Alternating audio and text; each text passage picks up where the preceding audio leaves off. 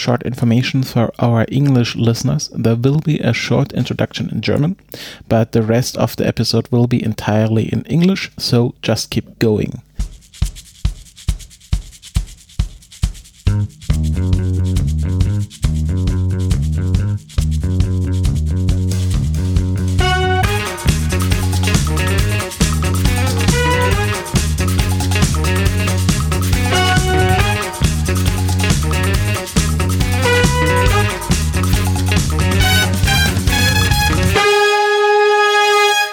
Ja, hallo liebe KulturpessimistInnen-Fans. Ähm, hier ist ein kleines Neujahrs-Special, ein kleines Interview ähm, von mir, dem Christopher. Erik und äh, Becky sind ähm, nicht da, aber im Geiste bei uns. Ja, dieses Interview, was jetzt folgt, wollte ich eigentlich schon seit vier Jahren machen mit ähm, Donaka. Donaka betreibt die Webseite filmgrab.com, wo er mehr oder weniger jeden Tag ähm, eine Auswahl von Filmstills ähm, aus Filmen veröffentlicht. Und ähm, ja, das ist so sein, sein Hauptwerk, dass er quasi eine Sammlung von hochwertigen und kuratierten Filmstills aussucht und sich natürlich sehr viel in dem Prozess mit ähm, Kamera, Szenenstellung, ähm, Requisite, Kostüm beschäftigt.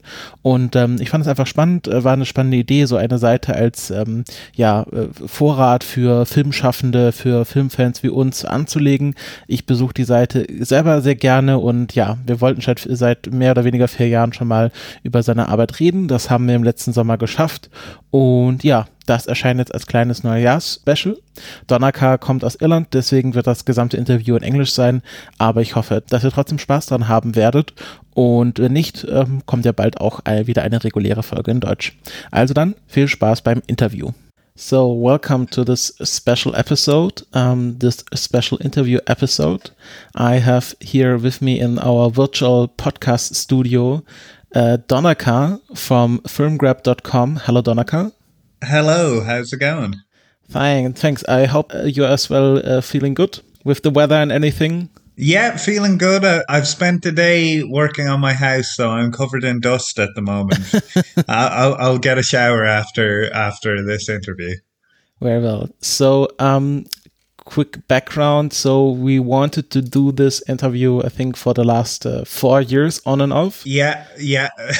but it never happened uh, on on my part since I took some time off from podcasting, and then you had some things to do. I think you moved in the last. yes, years? I moved. So I'm living. I I'm from Ireland, but I'm living in France now, in rural France. Oh, uh, working on a house. So that takes a lot of energy and and focus. So so I'm so glad this is happening finally. Yes, I, I follow your work uh, since uh, yeah since uh, four or five years, and um, I'm uh, very fascinated with the things you do. You collect, uh, you edit. This interview is all about your work, um, uh, how you came to it, what you're doing currently, how it works technically, and yeah, a bit about the philosophical side of um, movies.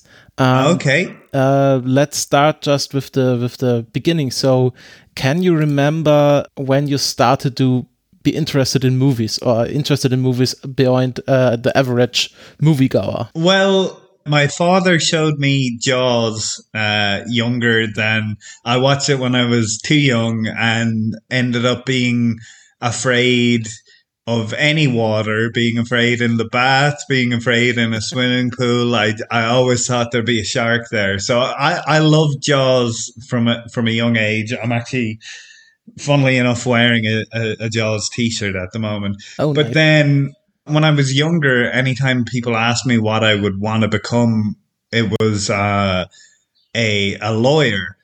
And then I'm glad I didn't become a lawyer because they're not the best of people.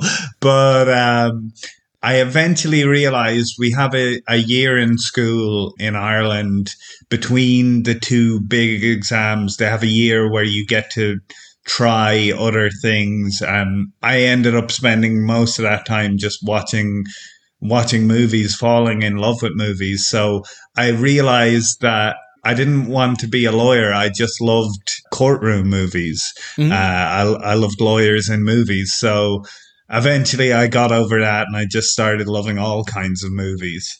I remember one time, uh, probably that year or maybe the year before, I, I used to videotape movies off the TV and I would rent movies a lot. And I remember one time I rented American Pie and American Beauty on the same weekend. And I thought American Pie was funny. I was 13 or 14. And then American Beauty, something about it, I, it was funny as well. And I know it's cool to hate on that movie now. I haven't watched it in many years, but something about American Beauty. I went, okay, there's there's more going on here. A movie doesn't have to be just a comedy or an action movie or a, a, a horror movie. It can be something something more than that. So that moment kind of opened opened a lot of possibilities for me. I think. So uh, how old uh, were you then? So if you say last years of school, like uh, 16, 17 or something like that? yeah, that? so so I think I was probably 15 to 16 mm-hmm. and in that year uh, your traditional subjects aren't so important. It's more important mm-hmm. that you you study the things you didn't study in your traditional course. So you would do if you didn't do woodwork or home economics or art or whatever, you would do that. But your tradi- you didn't have so much homework, and I just used all that free time to watch movies.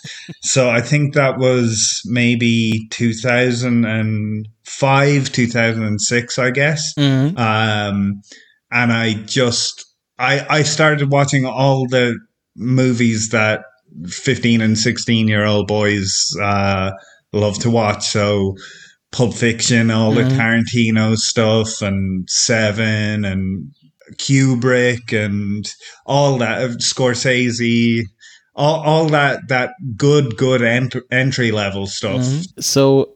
Uh, just to understand, because I think many of our listeners don't understand the, or don't know the Irish school system. So you were still in school and you're still preparing for your final school exams, or was this after school in preparation for uni or college or something? So, like so what happens in Irish schools is there's two big exams. One you do when you're 15 in your third year of, of school, and that's called a junior certificate. Mm-hmm. And then you do two more years and you do the leaving certificate. And the leaving certificate is very stressful because it's it, it, it affects what college you get into what course you get into. So there's an optional year you can do after the junior certificate. Some people choose to skip it. They don't they just want to get out of school as soon as possible but mm. other people want to explore other options. And for me it was so important. Just having the time to to spend watching movies and falling in love with movies was so important. Mm-hmm. So it was a very formative year for you. Yeah, yeah, mm-hmm. very much so. Mm-hmm. Very interesting. So, uh, so and after after, uh, sorry, I uh, that I stick to the school system stuff, but I find it very interesting. Um, so after the the final exam, you directly go to college, or can you yeah, yeah. time there in between, or you just go directly to the next school? So you, traditionally, you just go straight. Some people take a take a year out, but I I went straight straight from that into college, and my course was uh, it was called media arts. Uh, mm-hmm. So. Uh, it was a chance to study film, not just film, but radio production, TV production, theory as well, philosophy. Yeah, a lot of things. A lot of things. When I was in college, I I very stupidly my dissertation in college was a defense of Gus Van Sant's remake of Psycho, and my my lecturer. I I love it. I think it's a great great movie, but. Um, my lecturer ha- hated it and hated me for even suggesting it was good or there Ooh, was value in it. Very so controversial. yes, I've always been a controversial person. I think. so, do you have some uh, big points uh, from from this uh, dissertation? So, what was your main argument? My main argument was that it, it really did fit within within Van Sant's career, where he's always been interested in taking familiar imagery and familiar stories and structures and and reformatting them, redefining them. So if you look at something like My Own Private Idaho, which takes a lot from some Shakespeare play, I think it's Richard the Third, I guess, or mm-hmm. no, whatever false chimes at midnight is. But basically, like Van Sant, when he had a big, big success with Good Will Hunting, he kind of had a blank check within Hollywood mm. and and could make whatever he wanted. And this was what he wanted to make. He wanted, and it wasn't just specifically Psycho. He he just wanted to do the experiment of can you do a shot for shot remake of a movie and change the context, change change how you feel about the characters, change nothing but change everything. And mm-hmm. I, I, I just thought it was very, very interesting. And and and slowly now, since I wrote it, I don't want to say I was uh, ahead of my time, but I've seen this year a few people coming to its defense. They're they're finally realizing like.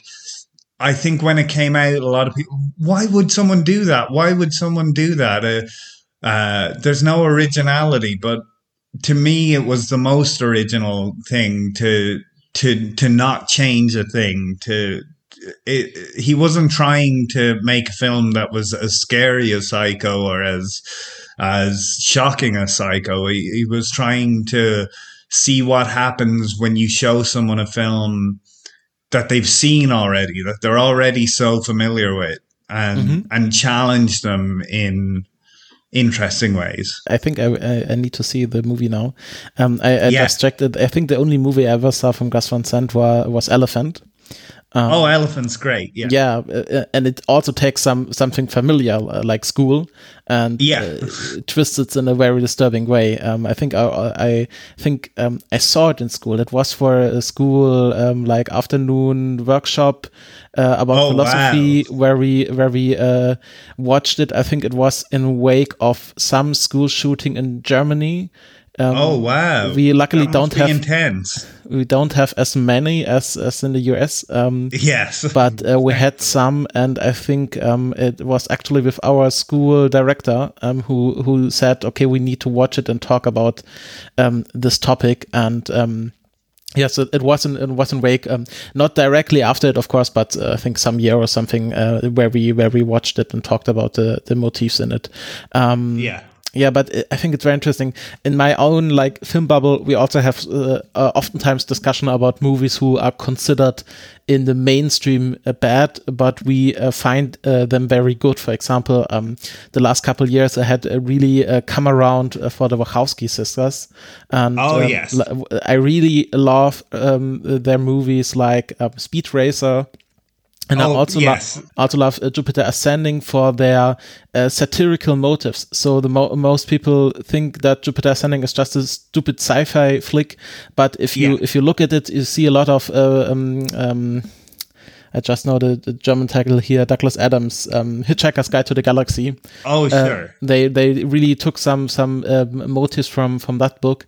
So um, I'm I'm really a big fan of people who are uh, leaping to the defense of um, mainstream bad movies and uh, show oh, that they sure. have good yeah. good topics.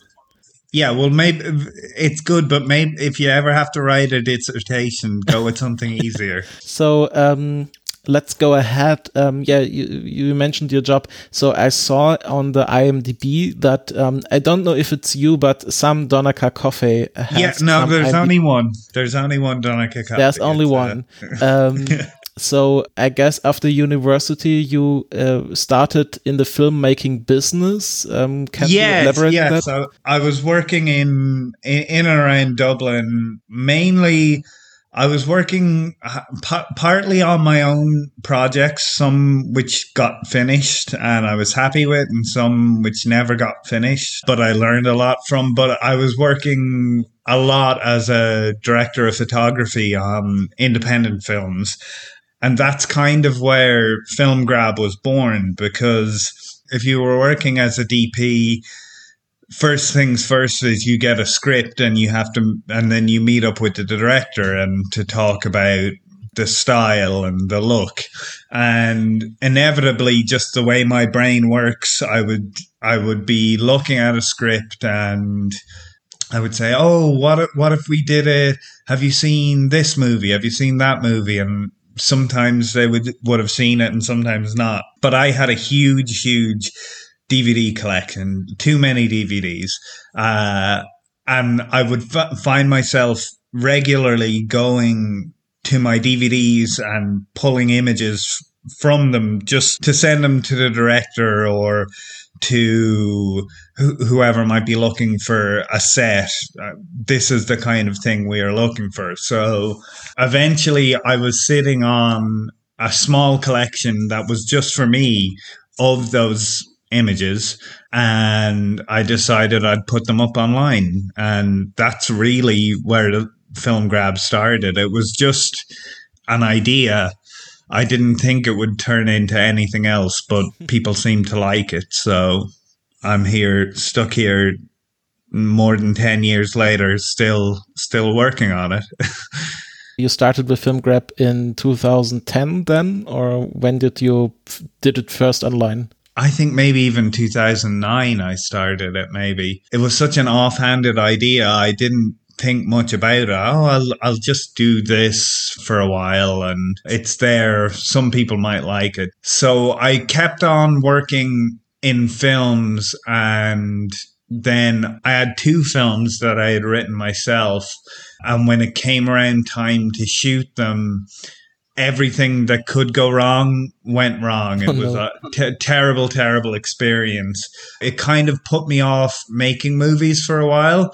And at that exact same time, my friend was starting a website for uh, music performances. Film, film is one of my passions, but my other passion is music. So mm-hmm. uh, I ended up helping a lot on that. Uh, and that got bigger and bigger and bigger and took a lot of time. I think between 2010 and 2012, I think I maybe shot 300 different performances, like small acoustic performances and full band performances. And I did all the editing but we had a lot of people working on that website and I would spend all my time on that, but I would keep going back to Film Grab just to is that still there? Is that still going? Should I do some more? And the visitors to the site kept on going up and up and up, and I went, okay, I need to, I need to put a bit of time, a bit more time into this. So, so when we finished on that project, I just I went back to Film Grab and uh, stuck with it.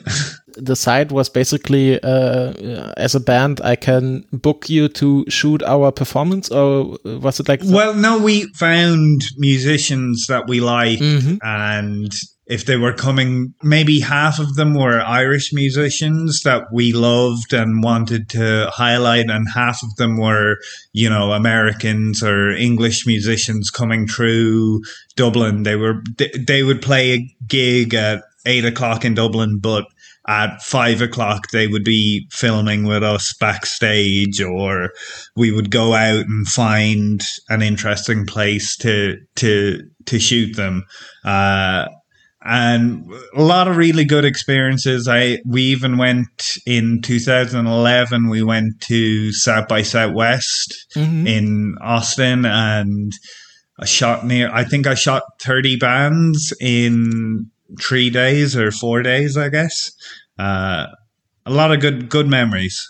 Mm-hmm, mm-hmm and uh, but but uh, this website doesn't exist anymore, or you don't do that anymore. Uh, like the a- site doesn't exist, but uh, all the videos are still up on YouTube. Mm-hmm. It's mm-hmm. it's called Cock and Bull TV.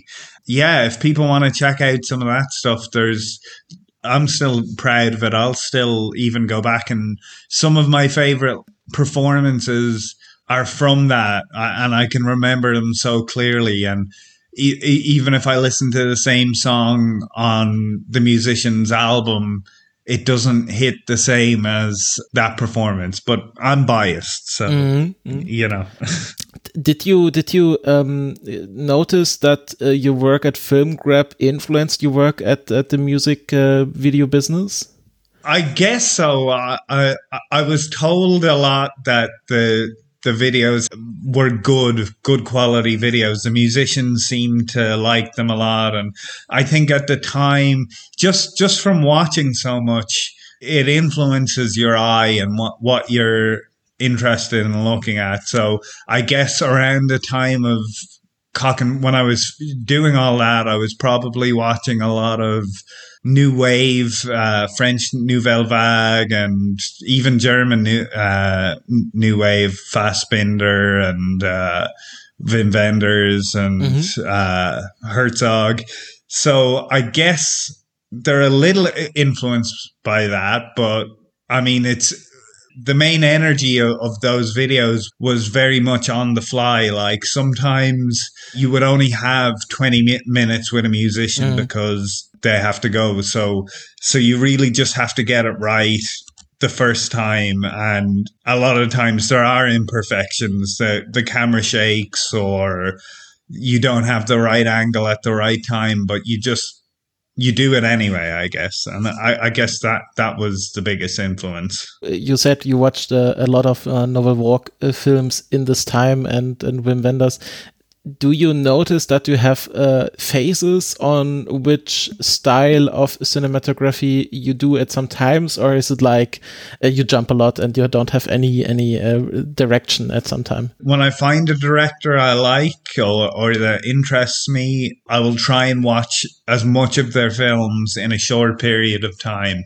So at the moment I'm I'm just starting to watch the Dardenne brothers movies. But yeah, I go through phases like a few years ago all I wanted to do was watch spaghetti westerns or giallo movies or mm. yeah i go through phases and eventually i go as far as i can and and find oh who's this guy and you learn even the actors, you get familiar with the actors that keep popping popping up and so Fassbinder was was really interesting for me because he worked with a lot of the same people and then when you run out of Fassbinder, which is hard to do because he worked so much, then you can find Werner Schroeter movies that use a lot of the same cast as well. Mm. So so it's like catching up with old friends. Yeah, so it's it's always the six degrees of Kevin Bacon. So uh, when you stop with the director, you can go with any other collaborator. Exactly, exactly. Everything's connected. but you always follow the director. You don't find a movie of from a DOP and then go th- uh, through the whole work of the DOP, or how do you work there? Usually, I start with a director because it's the clearest line. Because a lot of director of photography's maybe half of their work is really great. They work on masterpieces, but then half of the time they're just working on jobs just for a, a paycheck, I guess. Mm. And so you you find that they're not always proud of all of the work. So I start with directors, but there are DPs like I think uh, Benoit Debie, he's a, a French DP.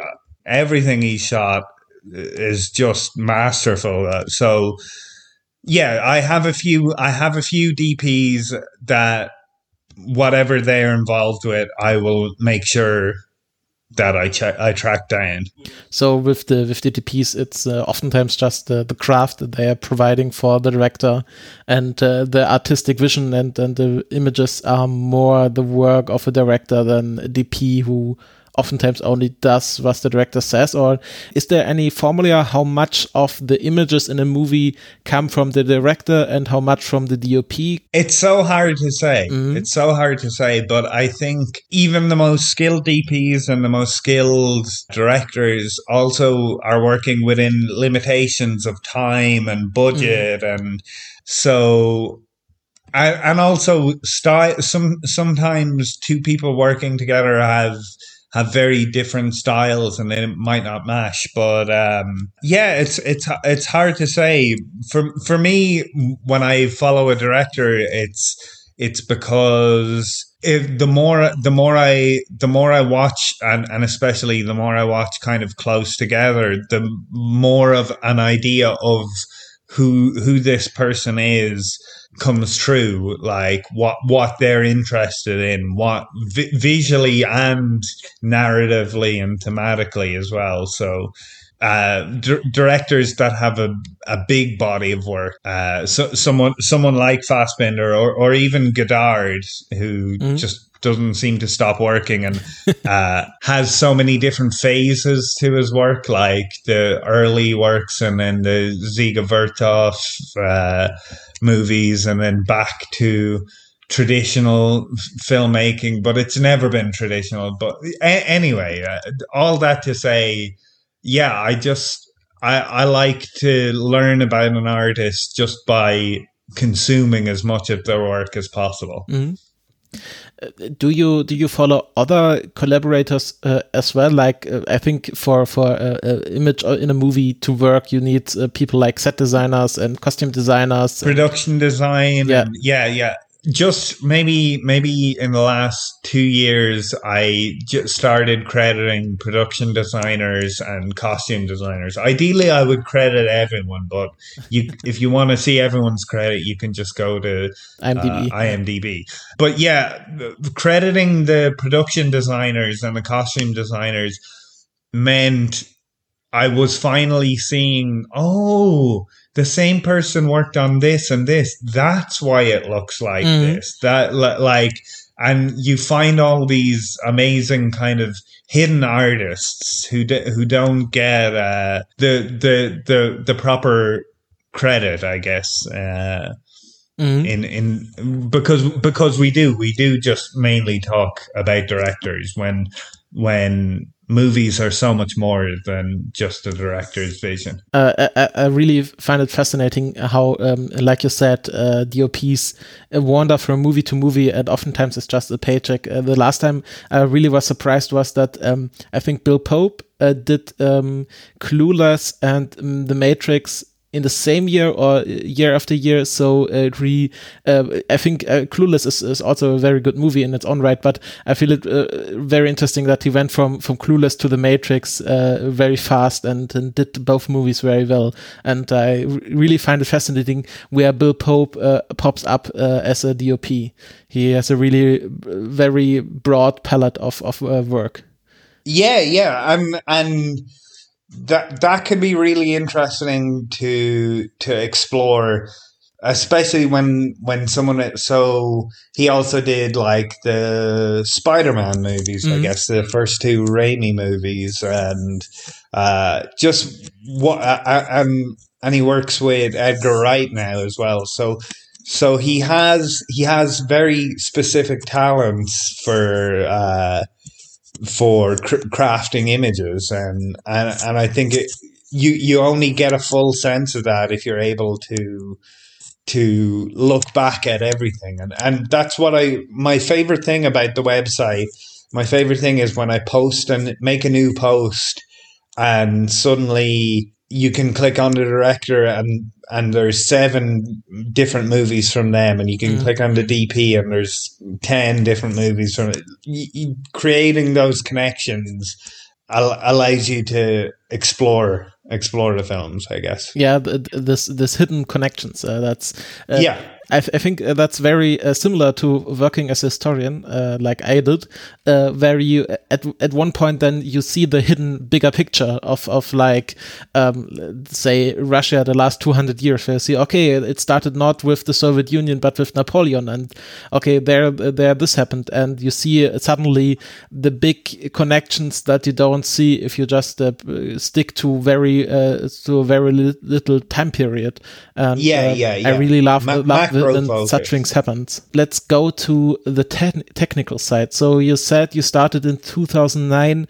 Maybe you can tell something about how you started to actually um, collect the the images um, and maybe how your technique evolved over the last uh, 10 years. Well, yeah, it, it's always evolving. Um, I started. The big thing is I mainly use uh, completely free software to to build the website uh, to grab the images.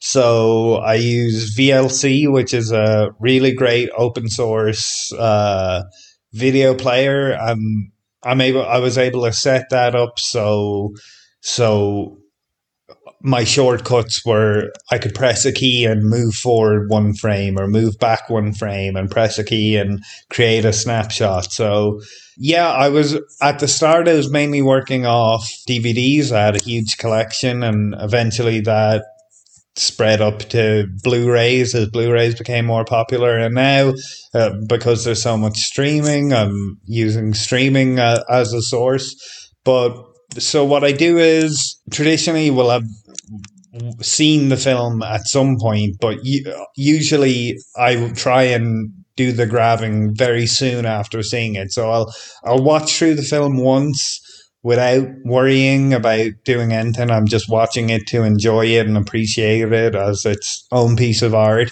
And then I'll watch through it again uh, at a faster speed. I'm not listening to it. I'm just looking for the images and remembering the pacing of the film. Uh, so at the end of that process, once I've watched through the film, there could be anywhere from maybe 60 to if I was doing something like, I think the most I ever grabbed was when I was doing the Tree of Life, Terrence Malick's movie. I think I, I had maybe 500 images or 600 images. So then you just start editing and what I'm looking to do when I edit is basically to get a full sense of the film in as few images as possible. So if there's 10 amazing close-ups in my in my 500 images, 10 amazing close-ups of Jessica Chastain, well I only really need one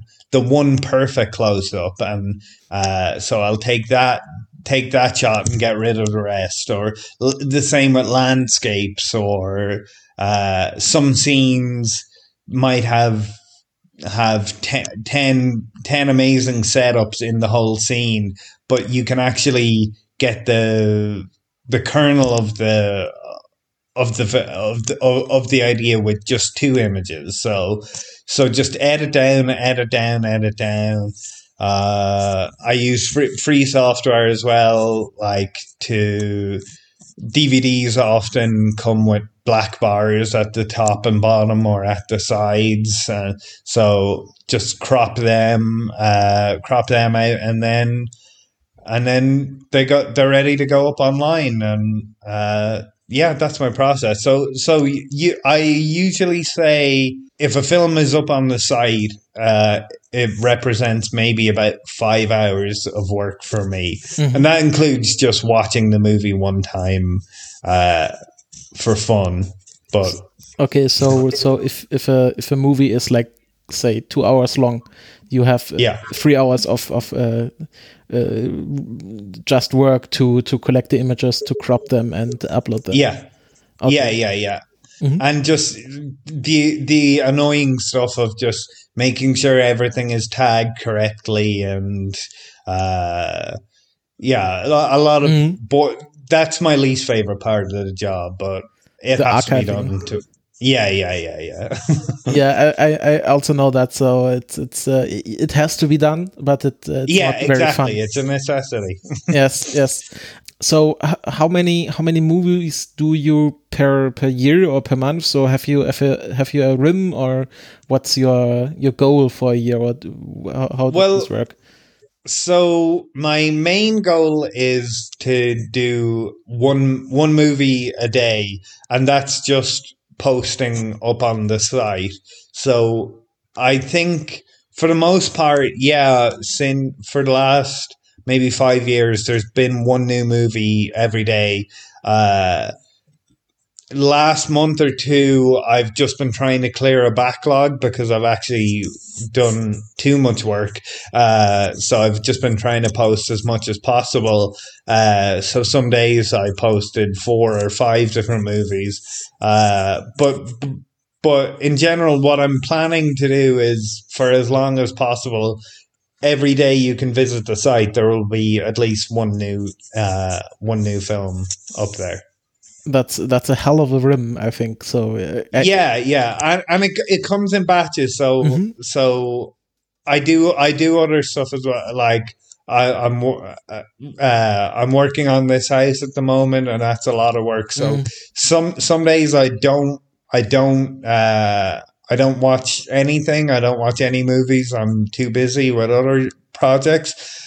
But then other days when I'm not so busy, I might end up watching four movies in a day, which is maybe too much. But what are you Yeah, gonna do? I did that uh, um, the day before yesterday. Um, Yeah. because I, uh, I'm on vacation and I just so I, I have my my own uh, personal currently phase is that I watch a lot of um, um, submarine movies. Um, Oh, yeah. Um, I have a list um, on, of movies uh, that I w- want to get through, and uh, then uh, day before yesterday I watched uh, Black Sea with Jude Law, and then Oh, sure. I haven't seen it yet. it's I really like it. It's like uh, a heist movie with a submarine, like Ocean's Eleven on, in a submarine. And okay. I, I really like it. Um, and then I, I, uh say, okay, what is the shortest movie on my list? And that was uh, Atomic Submarine from 1954. And um, it was really, really bad, but it was just 17 minutes. So, um, and then in the evening with my girlfriend, I think I watched um, uh, The Rider from uh, Chloe Zhao. Oh yes, yeah, that's a great movie. Yeah, yeah. I, I, I was really surprised how well the, this movie was received in 2018. I think it was really the indie movie darling from that year. Yeah. And uh, then Princess Mononoke uh, to to Oh, close the day. Yeah, yeah. Well, that's a good way to close the day. Yeah. A bit, a bit of Ghibli. Yeah. Um. So um. Uh, since I started working uh, uh, in 2018, I don't watch as many movies. But uh, w- uh, while I was studying, I I tried uh, every every beginning of the year. I say, okay, this year I watch a movie a day, and you can make it. It's just two hours per day. You have to to at least two hours per day. But then you want to watch series or uh, go out, go out or something like that, and it never worked for me. I think the best I did was some 200 movies a year um, Oh, wow. that really took took work um, so but if you say you watch at least a movie a day uh, you you easily go over 360 movies a year or Yeah, yeah, yeah, yeah. And then some, yeah. So some days you, yeah, you do. You just end up. There's nothing else to do, and it's miserable outside. So why not just spend a day catching up on? Uh, uh, but but it's really good. Like I I- think it's really good to have like a project like like you were saying watching submarine movies. Mhm. I, I think that's it. That's really interesting. I I and it would make me watch movies I didn't necessarily want to or or never would have gotten around to. So. Mhm. I, I do the same, but just with directors. So Mhm. I, I'll go. This is my this is my Wim Wenders season, so I'm just going to watch. it. it's the season of Wim Wenders so um, yeah, yeah uh, uh, so in in the german film twitter bubble um, there are a lot of like challenges or, or thematic months like you have the Japanuary where you watch a lot of uh, japanese movies and i Yeah. personally started also a thematic month uh, in the december um, to watch movies from the former um, film studio of the gdr um, okay. so because it's it's uh, Defazember, so uh, Defa was the name of the studio, and it uh, works well with uh, with the German December, and uh, and uh, they ha- it's very interesting because it's in Germany known for their um, fairy tale movies.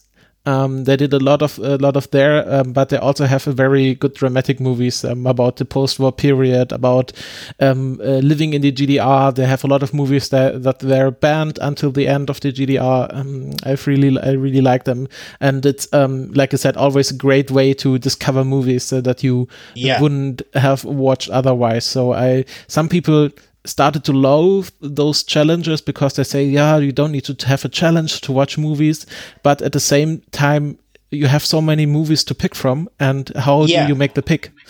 It just makes it easier to to choose. Yeah. Mhm. It just makes it easier to choose what film you're going to watch. If you have a list and it says, "Okay, next I'm watching this," then you don't you don't waste because I know so much of my time is wasted when is there anything good on Netflix? Oh my god, it's so hard to search through. So Yes. when I have a pile ready, okay, I'm just watching this next and this next and this next, and it it, is dangerous. Sometimes you can you can get into the mindset of uh, you're not fully appreciating it, but mm-hmm. when it works, it works really well. Yeah. For, for the same reason, I really love a festival uh, uh, where you yeah. can just uh, book a, a, a, festival ticket and then just sit the whole afternoon in the cinema um, and then watch one movie after another. Um, yeah, that's uh, that's a really good way to discover movies you uh, also can't see on the internet, like movies who are really old or really obscure, only exist in, yeah, yeah. In film and that uh, won't get released properly. Yeah, yeah, yeah. yeah. yeah. Um, so you said you always use free software, you use VLC, um, you upload it onto your website do you always try to get the Blu-ray version of a movie, or if you like say a Netflix movie who doesn't necessarily exist on, on Blu-ray or any physical on Blu-ray? Media? Yeah. So with the streaming ones, it, it's getting more difficult, and and finally now I, I just see this week Disney have stopped producing. Uh, Blu-rays. So the future is definitely streaming, but I I always try and find the best available, uh, the best quality available to me.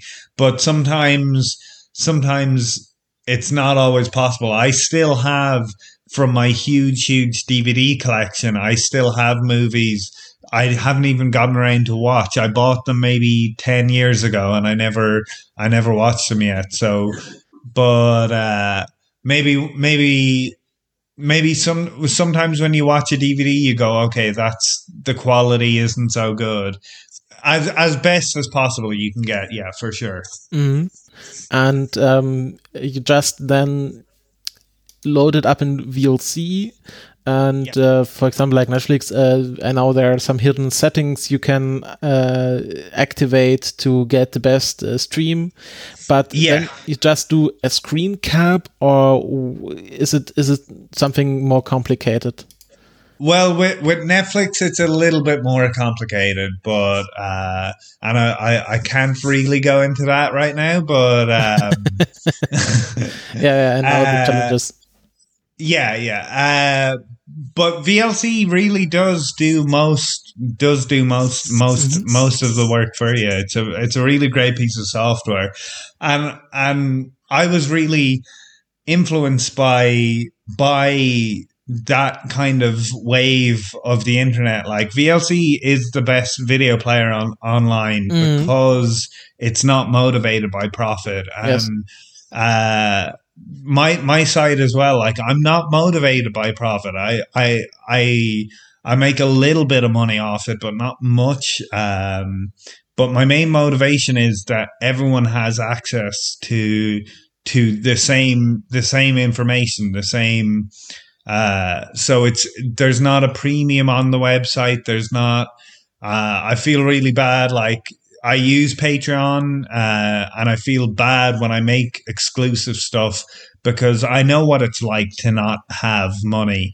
Um, uh, I know what it's like, so so I try as much as possible that everyone has has free access to to that information. Uh, Mm-hmm. Just, just, just, I, I, I think it's better for everyone. I, I think when profit motives come in, uh, the quality often tends to drop. So, or the quality so, is hidden behind uh, layers. exactly, exactly. So, so as much as possible, yeah, that's why I like using free software as well because not only is it free, which is good, but it's also oftentimes better. Sometimes it's hard to to to get the most to figure it out because it's not the most popular, but really really important for me, definitely. Mm-hmm, mm-hmm. I'm, I'm I'm totally on, on your side. What the what the profit aspect goes, I'm I'm really happy that I uh, don't have to make any money with my podcasting and uh, just yeah. can can do it in my free time and and don't uh, don't have to get money of course uh, like you I, I, have a patreon to to like finance uh, hosting and domain name and um, some some technical equipment but uh, but it's not a necessary a necessity for for doing this stuff and i think um, of course, many people have have, have fun with with uh, financing their life from podcasting or, or something yeah. else, um, but it always changes. It's not the same. So uh, as soon as you do it for profit, it's a totally different work you do, and uh, yeah, a lot definitely. of people doesn't uh, don't know it beforehand before they start something like that. Yeah, yeah, definitely. It it changes it changes why you do it. It changes what you do. It changes everything. Mm-hmm, mm-hmm. So, um, who are the people who visit uh, FilmGrabber uh, or FilmGrab.com regularly? Are those film buffs like me? Do you know some people who use it for their own film work? Uh, what what audience do you have?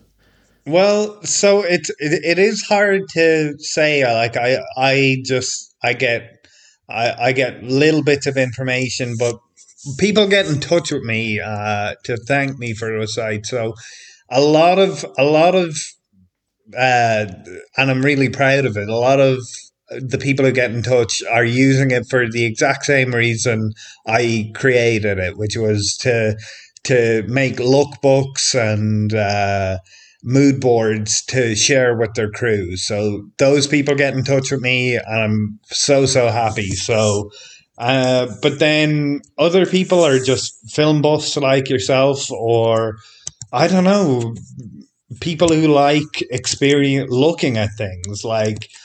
Uh, film is is a visual a visual art a visual medium but a lot of people don't maybe don't have the time or interest in spending two hours uh, two hours in the cinema uh, looking at, at a thing but maybe maybe they visit my site and and take a look at what's there uh, and and and that can help them find the next oh this looks interesting mm. or you know uh, but for the most part uh, it seems to be professionals, people working within the industry, which I'm really happy about. Like mm-hmm. It's why it's why I started the site, so uh, I couldn't be happier. So it's it's really an, an, a resource for people who uh, who doing film stuff themselves.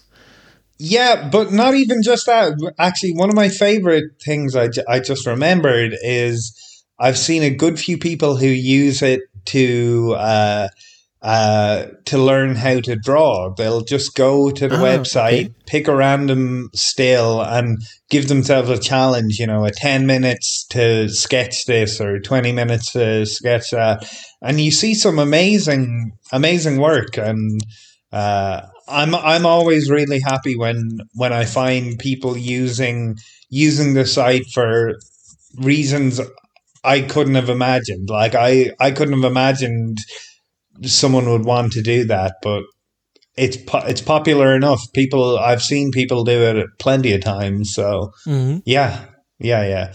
Uh, but then yeah, so uh, but mainly creating lookbooks and mood boards and stuff. And I've I've over the past few years now because because I've built the whole archive myself. I've started working with a few people, so uh, different people will will send me scripts just to just so I'll be able to consult on them and uh, oh, you should check out this movie and and and help them gather the resources to create their lookbooks and mood boards and just to to get their project kind of really polished. Mm-hmm. So so you you became a, a resource yourself since you uh, you a little bit yeah and uh, know all the movies that are on on the website. Well, well, yeah, but just recently, just recently, mm. uh, I've had a few people come and contribute a few. So eventually, eventually, I'd like more people uh, to come and contribute as well because because there's just so many movies. Mm. It, it, it, it, can be overwhelming. So when someone gets in touch and says, "Oh, would you like me to do uh, these kinds of films?" and they'll send me a list, and so yeah, I have someone doing kind of blaxploitation movies because they're they're working on a project that that that that they need a lot of that imagery anyway. So so they're they're coming to the site now and helping improve it, which is really great. So so the first ten years, yeah, was was all all me, and now we're moving into a period where I, I'm more more uh, likely to accept some help. So if anyone out there wants to contribute, uh, drop me a line. yeah. And and uh, we now know how how easy it is. You don't need any fancy technical setup or te- equipment yeah. to do it. Yeah. Yeah, that's very interesting. I, I, I just thought about uh, uh with with um, uh, TV shows getting more sophisticated and more um, more artistic. I think you can you could start a, a TV grab uh, as well, and uh, maybe yeah, yeah, that, would, that that's one that's been requested a lot, but mm. just the amount. Of, I think t- there's so much high high quality TV at the moment that I certainly don't have time to watch it. Like, I still haven't finished The Sopranos yet, so so I, I I've I I focus just on film, but yeah, maybe, may, maybe that's a project if someone wants to get in touch uh, and we'll start TV grab. Mm-hmm, mm-hmm. That's uh, I, am looking forward to it because um, I myself I think I, I watch more TV than I watch movies and um, like uh, the recent Watchmen show or, or like say oh, Sopranos yeah. or something like that and then you have even more material and you have to think about okay do I know do every episode or do I something for the whole season or for the whole TV show it's very difficult to decide. Yeah. Yes, yeah, yeah. It's difficult to know, and and different directors for every episode. And, yes. Oh yeah, it's it's a whole can of worms. I'm I'm not ready to open just yet, but hopefully soon. So um, I want to go a bit about uh, the philosophical side of of cinematography. So I, okay. I wrote down. Um, a question maybe that's not uh, answerable. What is a good shot? So maybe we can go from from the negative side. So, what what makes a shot not good, or, or what ways can you can you see that that the shot could have been better? So, can you can you say something about this? Is it possible? Well, it's it's hard to say because there's no one technique or no one uh, style that's better or worse than uh, uh, anything else. For for me, the thing that annoys me or the thing that disappoints me when I'm watching a film is when I see thoughtlessness.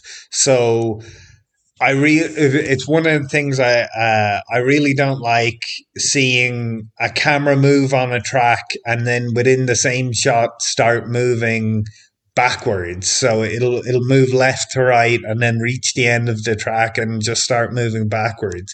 And often oftentimes for me that just indicates well they wanted it to look cinematic or uh, uh, impressive, but but there's no motivation behind the movement. So for me, for me, what I'm always looking for I want to know that the filmmakers have thought more about every shot than I am thinking about it when I watch it. So if it's a small handheld close up, uh, if it if it communicates the right thing, if that moment is just about that, or if it's a huge huge wide shot, or if it's an eight minute long tracking shot, as long as you can tell that the filmmaker is have made choices and made conscious choices uh, to tell their story, to to communicate their ideas in the best way. That's that that's for me good cinematography. Mm-hmm.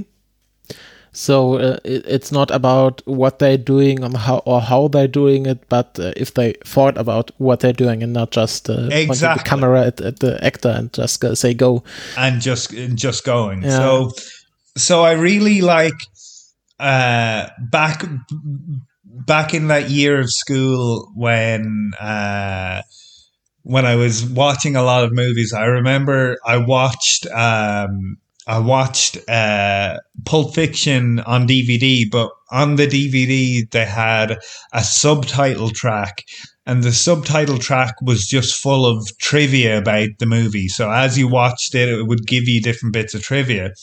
And there's a moment early on in the movie where they come to the apartment. So they come to the apartment that they're going to bust in and get the suitcase back from, but they look at their watch and realize they're a minute or two early. So they go away from the door. And at that moment, the trivia track said, notice how the camera stays at the door and they walk away. And the, the camera never follows them fully. It stays at the door. So it reminds us that the door is where we want to be. We're just waiting. We're waiting for the right moment.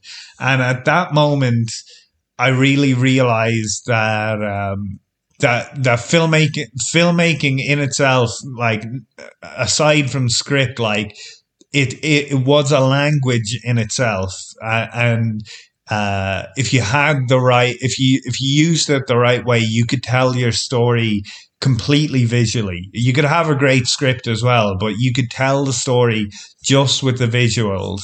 Uh, and I find that so so often when I'm when I'm working on the site because when I watch True for the second time, I'm not watching True.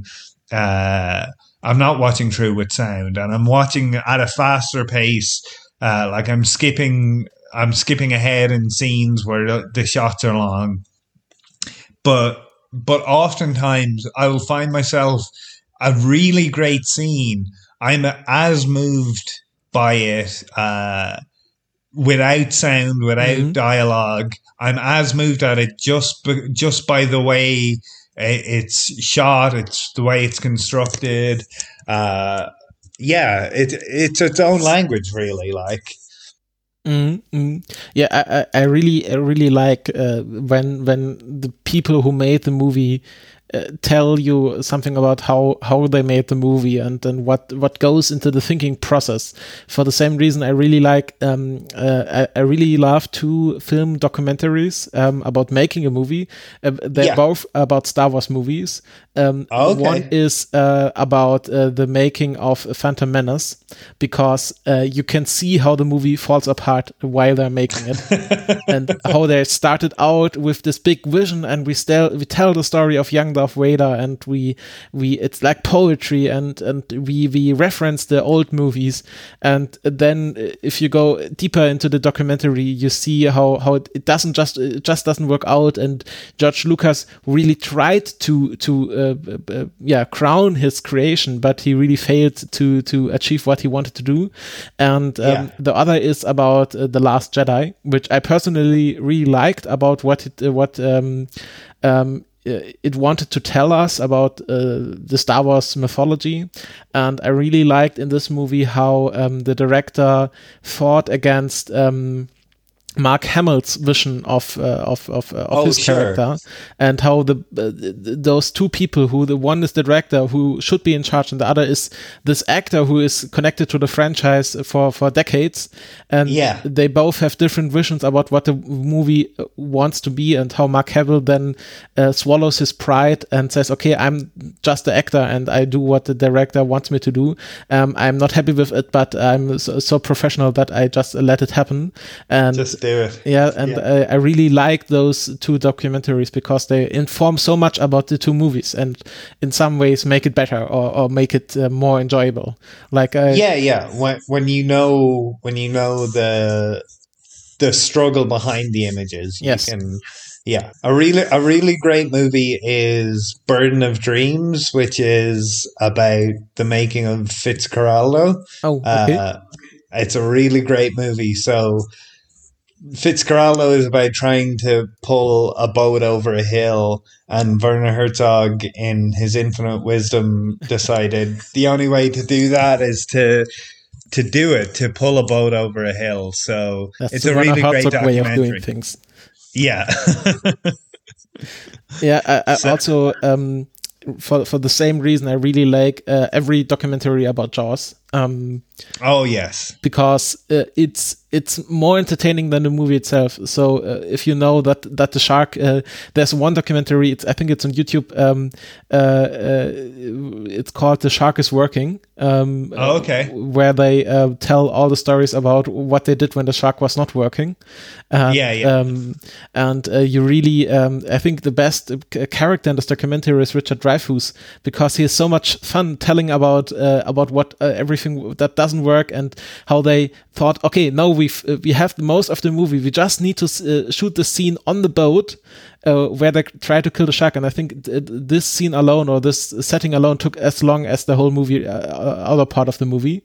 Um, yeah, yeah. And uh, and I, I really love how how they against all odds shot this damn movie and it's it, it, the the the making of is more entertaining than the movie itself because it has so much more um, problems to solve than just shooting a shark yeah yeah yeah or, the, or, or, I think it's a apocryphal story, but um, I really love the story where George Lucas visited the set, uh, crawled inside the shark and broke it. Oh, and it stopped working. Yeah, um, yeah, I think uh, there are a lot of movies where the making of is more entertaining than the movie itself. Um, maybe not a good sign for the movie, but um, uh, at least uh, we we learned something about movie making. Yeah.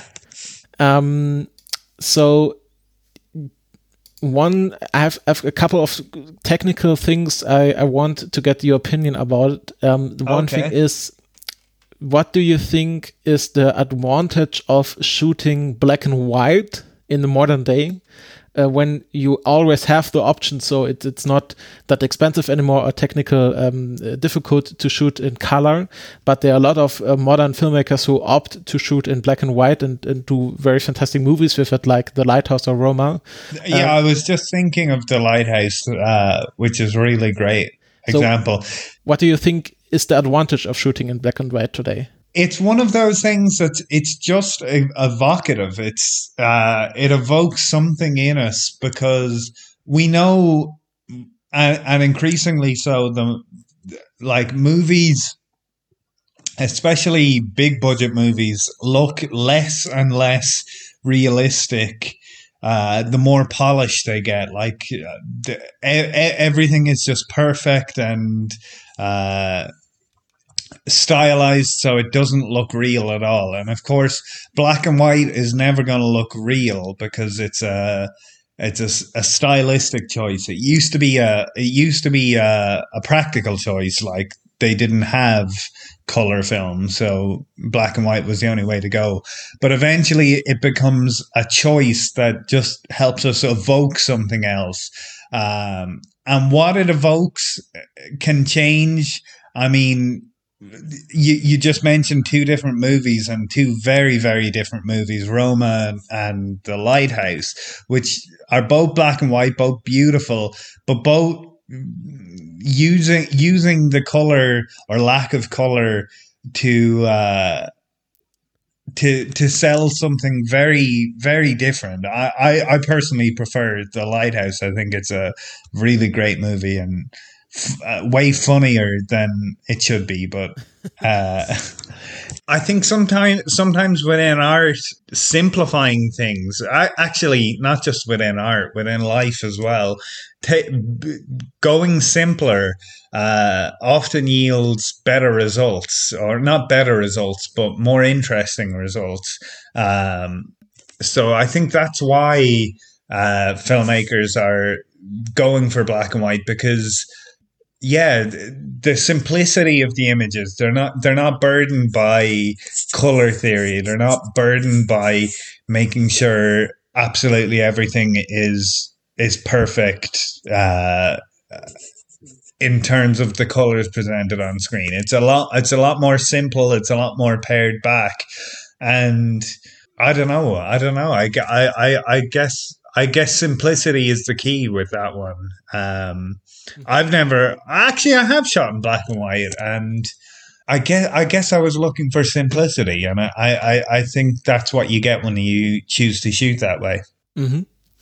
And um, the second thing is a lot of people um, or film buffs complain about uh, more and more movies shot on digital or not on film. and I really never understand what the advantages of a film shoot between uh, uh to to uh, compared to a digital shoot was maybe I just don't have the eye for it but what do we lose if we just shoot a film on digital? Well you you lose a lot less now. Like i mean the cameras are getting more and more and more sophisticated but th- there is something to be said for for the natural feel of of of the film grain. Um, digital oftentimes can be too too sharp and too too cold and clinical but there are ways around that like i personally i've never shot with actual film uh, and i don't think i probably ever will um, because it's just too damn expensive. Uh, and as you can tell, I'm a cheap ass. So, uh, but if if if you have a digital processor, a, a, um, a digital camera, and you put some old uh, camera lenses in front of it, you you soften that that coldness, that that sharpness. Uh, and you get some really, really interesting results. I'm, I'm trying to think I, I can't. Nothing's coming jumping to mind right now, but there are films definitely that are sh- shot digitally, but you wouldn't you wouldn't believe that they were shot digitally um, because they're so warm and inviting. But it, it is it's a textural thing, mm-hmm. uh, and it's it's like that thing. Uh, I I don't know our our, or I don't know from art, but I know when I see it. I don't. I don't know from film, but I know when I see it. You know. Mm-hmm. And uh, I, I, just saw you don't uh, on your website uh, mention if the if, if the film was shot on digital or on, on film. So um, for me, for me, it, it's not. It's not the. It's not. I mean, a, a, lot of people get get caught up with with what's a shot on, what's a shot on. Oh my god, it's seventy mil IMAX. Oh my god, like, but uh, on if if you like, and and uh, unless you're making the right, uh, asking yourself the right questions. Uh, in production, why are we doing it? What what what is this achieving? Uh, uh, like it doesn't matter what you shoot on. It, it it only matters that you're shooting you're you're making the right choices for the right reasons or you're making choices for the right reasons mm-hmm, mm-hmm. so uh, last thing in my personally in my personal movie watching workflow um, or, or general in my life, I always try to to think of um, that, uh, or I always try to watch um, more and more movies made by women. So we have oh, sure. a, a, lot of discussion about uh, female uh, directors and actresses and uh, the whole um, um, thing with, with Harvey Weinstein and all of this. And I think it's now a big discussion. But uh, going back just to the to the making side of movies, uh, for example, yeah. this year um, I I uh, have a running challenge where I try to watch 52 uh, movies by female directors. So oh sure, uh, like one one per week, and try to to watch more movies made by women, like uh, directors or, or the DOPs or something like that but yeah. Do you in your work have any uh, sense um, if there if women direct or shoot movies differently than men? Do you know some differences or don't?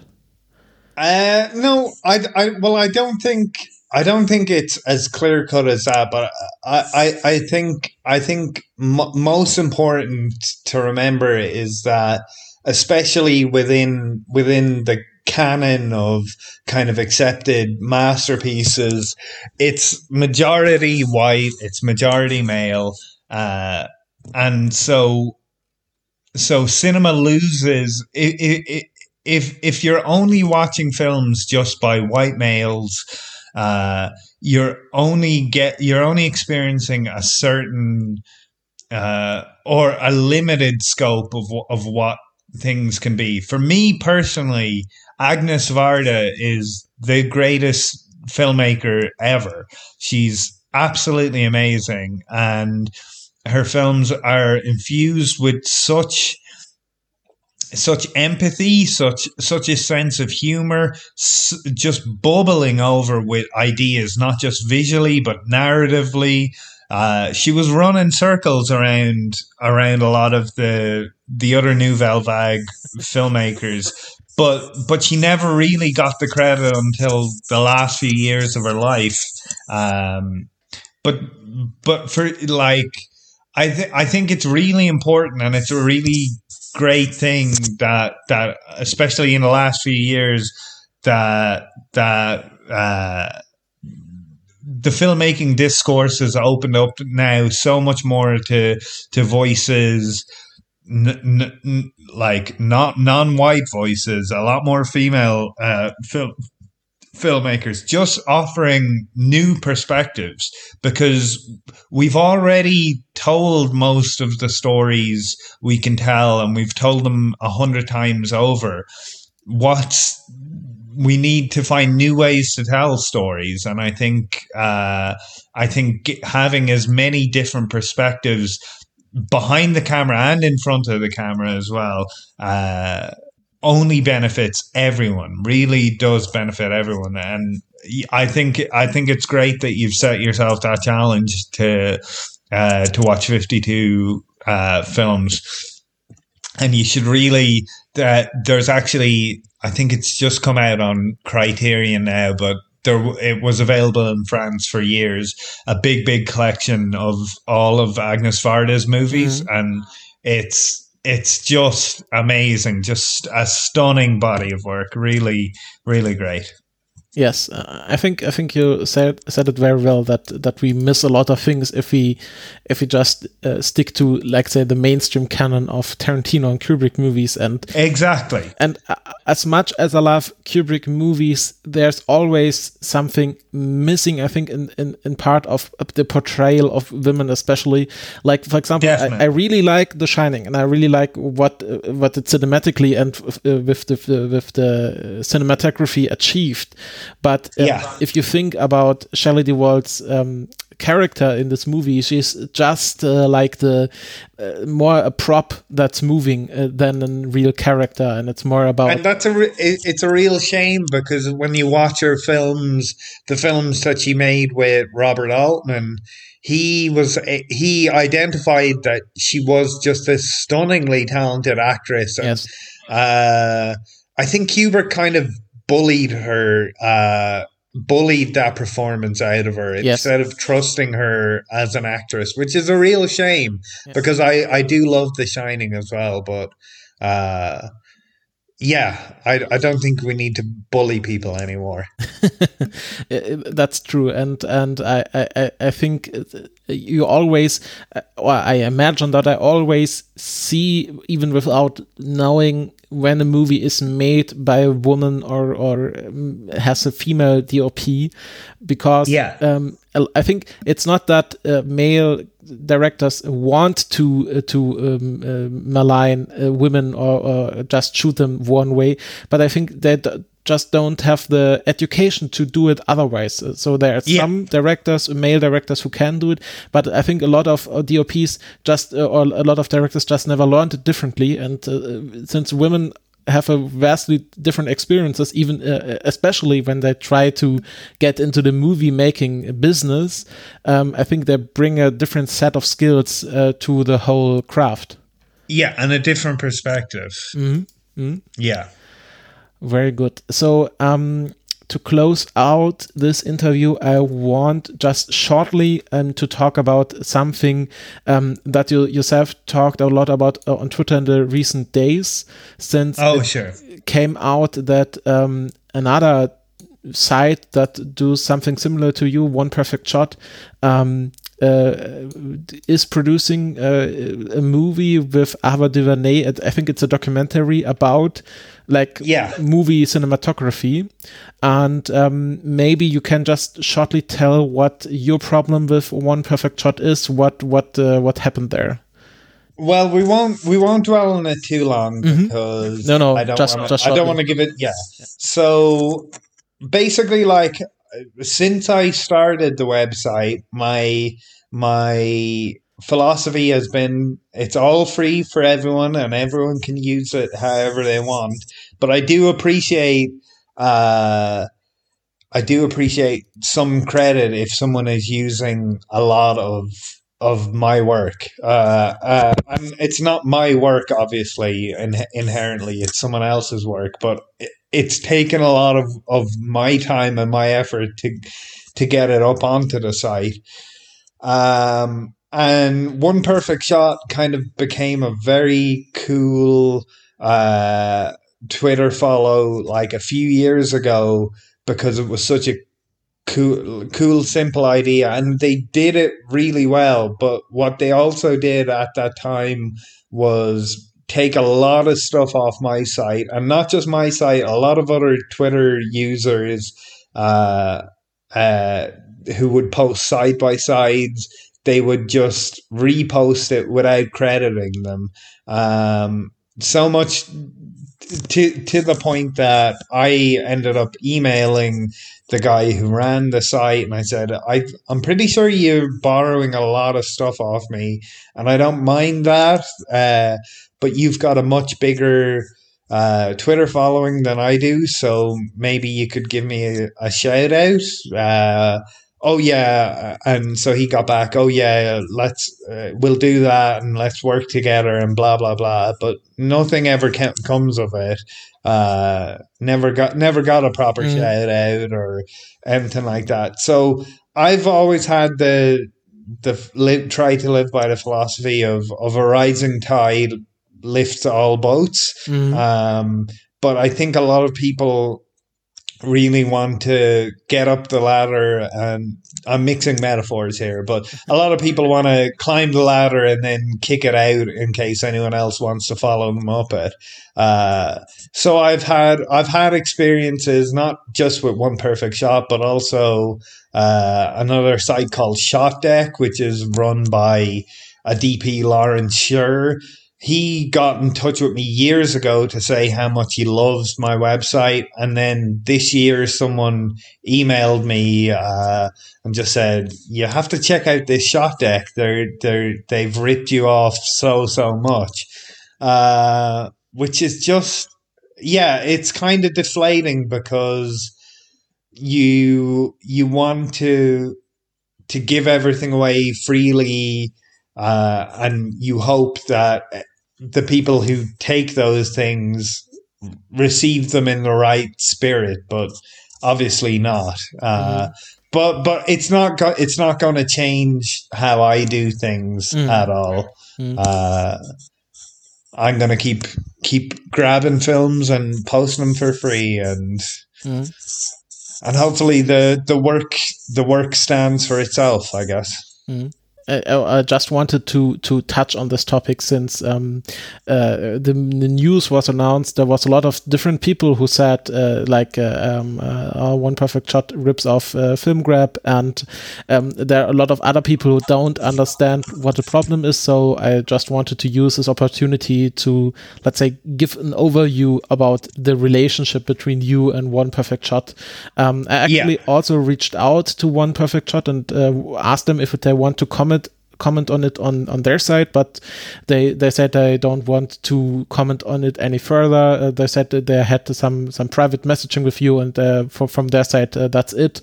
Um but uh, yeah, so um, I, I I don't want to like uh, uh, create more beef with one perfect shot than there is. I think um, uh, yeah, it, it- that's the situation, and if they want to change it, they can do it.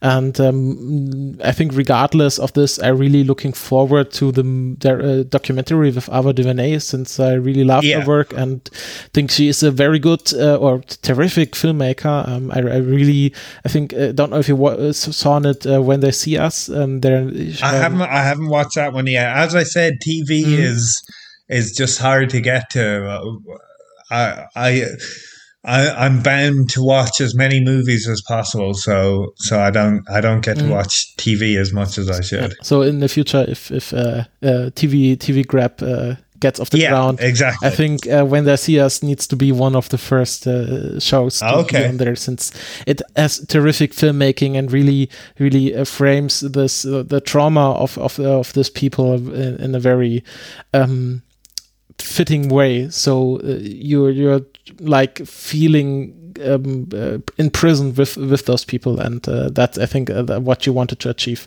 So um, I think that's it. And and um, if there's something new, um, I think the people will know it from you or from One Perfect Shot. But um, I don't want to end uh, the conversation on on the net negative note. So. In the end, um, we talked a lot about uh, what you do and what work you put into your website. So the final question would be how can people support you? So uh, the best way to support me is to go to patreon.com slash film grab. Um, as little as a dollar a month uh, in the tip jar there goes a long way towards towards keeping the site going. Um, uh, I guess that's that's the best way. But but really, e- even e- even if people just share share on Twitter or on Facebook or Instagram, wherever you share things, uh, if if uh, if you if you get a lot of your stills from Film Grab, just just put a little Film Grab credit on there, and that's really that's the best way because it it, it just it, it does take a lot of work, and I hate to to close things on a on a negative note, but uh, yeah, it, it takes a lot of work, and I'm Mhm. proud of the work, but it is disheartening when when just stuff like that happens. Mhm. I guess. Mm, Yeah. mm. So so you have your Patreon. Um, you al- also mentioned that you um, start to collaborate with people on on on uh, on the site. So if people want to reach out and say, "Oh, I have the time, I have the film experiences to do some movie myself," can you just mail to you, or, or how is the yeah, best yeah. way to You reach can you? find my contact details on the Film Grab website, and also, I guess if if people want.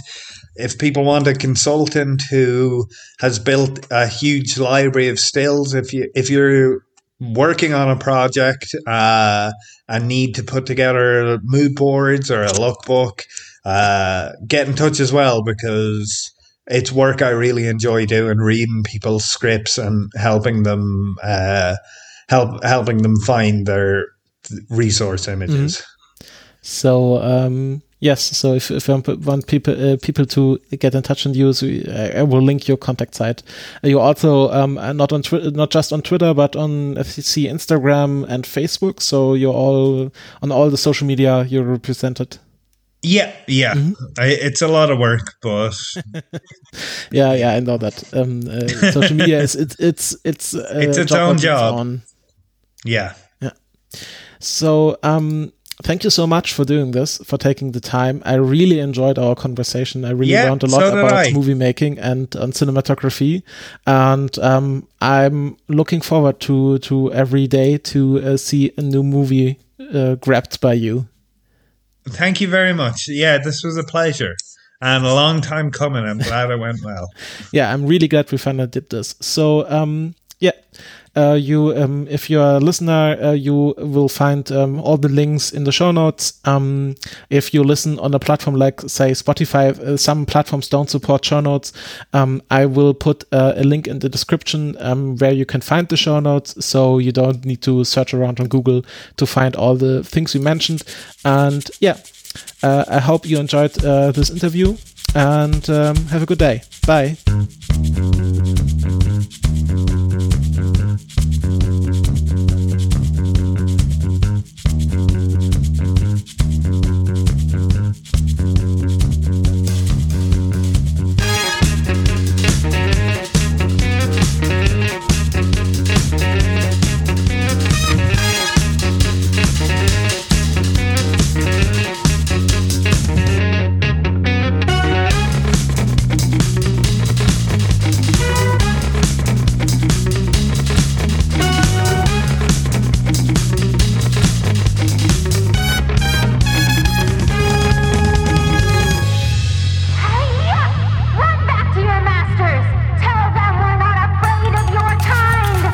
Das war die neue Folge vom Podcast Die KulturpessimistInnen. Unter kultpest.de findet ihr alle Möglichkeiten zur Kontaktaufnahme und zur Unterstützung von Becky, Christopher und Erik. Ihr erreicht sie bei Twitter, Facebook oder per Mail. Der Podcast steht unter einer Creative Commons Share Alike Lizenz. Wir hoffen, ihr seid auch beim nächsten Mal wieder mit dabei.